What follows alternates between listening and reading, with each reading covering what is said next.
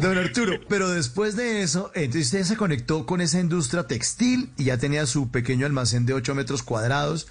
¿Y en qué momento empezó a, agrandar el negocio? Eh, eh, ahí tengo entendido que no tenía productos originales, sino que vendía productos de unos proveedores que lo atendían.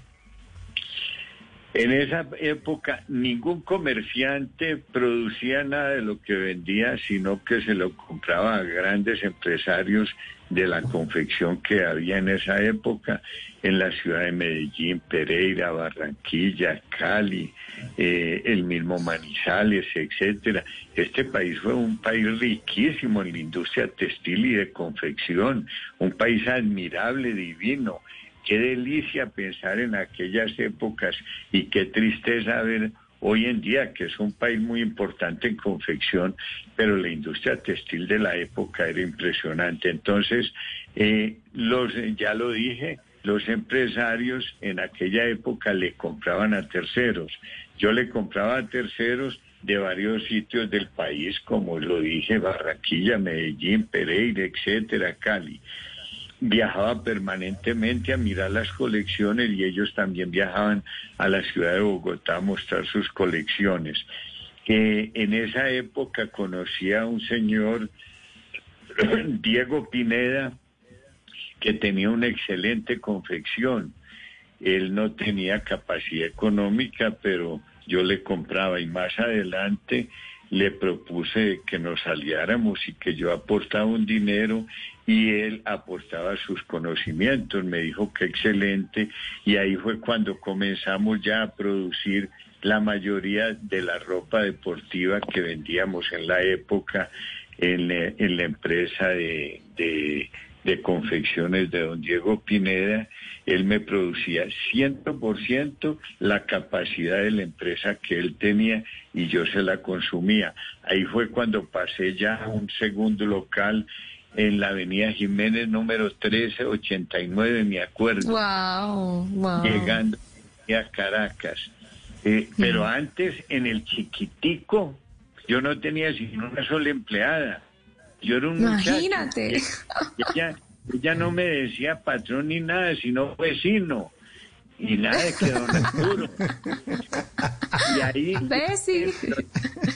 donde yo tenía el restaurante, había un, un, un donde yo tenía el almacén había enseguida un restaurante y preparaban una carne asada al carbón con leña o carbón, etcétera, deliciosa. Entonces yo pedía una bandejera a mi almuerzo, ahí me lo comía en el, en el almacén chiquitico eh, y dejaba ver y ella me decía comerme la otra mitad, perfecto, era de Santuario Antioquia. Oiga, una mona chusquísima, en mi vida, en mi vida no la, jamás la vi, sino como la empleada. Tal vez es que en esa época mis ojos no eran tan picaritos. Eh, le, le cuento que era tan pequeño ese almacén que ella para entrar tenía que su estómago absorberlo un poco hacia adentro porque no podía pasar el mostrador. Pero unas épocas muy lindas una juventud de un muchacho espectacular. Ese almacén no tenía baño, entonces enseguida nos prestaban el servicio de baño porque enseguida es, eh, existía el dueño que nos alquiló el local, entonces nos prestaba ese servicio. En esa época la higiene era demasiado estricta eh, revisaban todo, que los eh, almacenes o el comercio, lo que hubiera, tuvieran sus baños, su aseo, todo. Las fachadas las tenían que pintar los dueños, los andenes los tenían que mantener, eh, hacer el mantenimiento los propios dueños, etcétera. Entonces llegaban los de la higiene y encontraban a este muchacho y me decían, joven, aquí le falta esto. Y yo les decía, sí, señor, pero mire, a mí me, alquiló el señor de enseguida, él me presta los servicios. Sí, pero no está bien. Y yo les decía, ustedes me deben de ayudar. Yo soy una persona huérfana, tengo nueve hermanos y ayudo a mi casa. Entonces veían el tipo yo ponía una cara de ternero huérfano impresionante. Les daba, les daba tristeza del mono porque es que era un niño completo del mono, entonces me decían, hombre mono, usted me cayó muy bien, siga ahí tranquilo que usted es un hombre juicioso. Don Arturo, ¿y en esa época ese, ese pequeño almacén del mono ya tenía el nombre de Arturo Calle o qué nombre le tenía ese almacén? No, no, no, no, no, no, no. El primero decía la camisita que así lo compré. El segundo Ah. era el nombre Dante, que porque mi, mi suegro Héctor Correa, eh, el papá de María Sofía Correa, mi esposa, yo soy casado dos veces. Una con doña Luz Estela Baena, con la cual hubo tres hijos. Ella ya murió, murió de un cáncer, excelente persona. Yo me casé después con doña María Sofía, del cual hay dos hijos. Eh, todos trabajan en la empresa. Después me pueden preguntar sobre mis hijos y sus edades, etcétera. Claro. Entonces,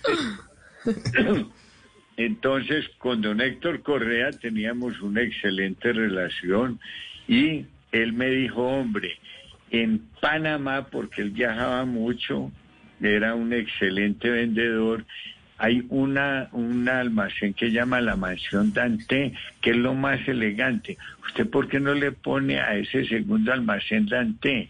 Y yo, un muchacho, pues, que iba a saber de eso? Entonces sí le puse Dante, porque un adulto mayor me dijo eso, me pareció que eso era lo último. No, es un nombre para un almacén es feísimo. Ya después, ya después tuve el tercer almacén en la eh, carrera décima número 1536 eh, y un, un eh, no, 1536 eh, fue el tercero que me lo administraba un gran, excelente administrador, don Jorge Caballero, que le fue muy bien trabajando con Arturo Calle, indudablemente progresó y hoy en día es un excelente señor y económicamente muy bien. El cuarto almacén, carrera décima 1516, uno de los clientes que estudió publicidad me dijo, oiga mono, ¿por qué no le pone a este negocio su nombre? Que es un nombre fácil de recordación. Las grandes marcas en el mundo tienen el nombre de su creador.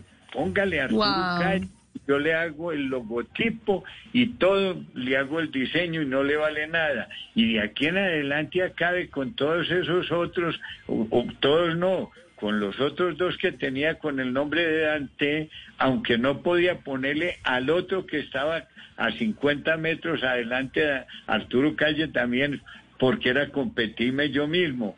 Entonces le puse a Arturo Calle y ahí fue, ahí fue cuando comenzó la marca y hoy en día pues es una marca de una recordación espectacular No, gracias a todos ustedes los colombianos.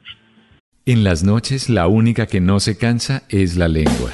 Por eso de lunes a jueves a las 10 de la noche empieza Bla Bla Blue con invitados de lujo. Le saluda la chilindrina. Soy Bonnie Cepeda. habla Michelle Brown. Yo soy Liz Pereira. Checo Acosta, el príncipe del carnaval. Soy Claudia Bamón. Los saludo Alfredo de la Fe. soy Maía. Con buena música, con historias que merecen ser contadas, con expertos en esos temas que desde nuestra casa tanto nos inquietan y con las llamadas de los oyentes que quieran hacer parte de este espacio de conversaciones para gente despierta. Bla bla blue. De 10 de la noche a 1 de la mañana. Bla bla blue. Con María Macausla, Simón Hernández y Mauricio Quintero. Bla bla blue. Porque ahora te escuchamos en la radio.